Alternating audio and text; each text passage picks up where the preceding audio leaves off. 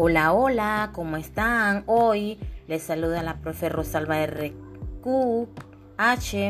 Es de grato estar con ustedes.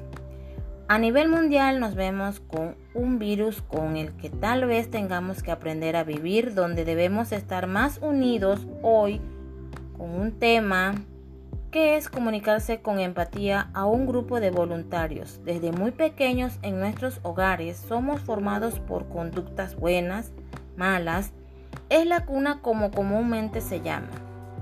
Algunos tienen la suerte de tener todo, mas otros no la tienen, por la falta de economía que viven muchos hogares.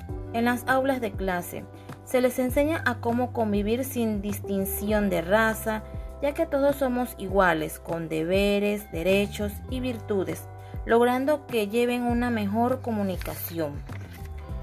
Algunas condiciones nos lleva a que sean tratados psicológicamente, logrando un mejor aprendizaje con adecuaciones para una mejor enseñanza en su entorno familiar. Este trabajo hay que tenerle paciencia, amor, dedicación, porque muchos padres no aceptan las condiciones de sus hijos. Se aprende cada día que no es fácil, pero no imposible. Ver un mañana de logros y triunfos, la victoria, que cuando lo logramos juntos, me he enfocado en niños de edad escolar de primaria, ya que ellos para mí son especiales.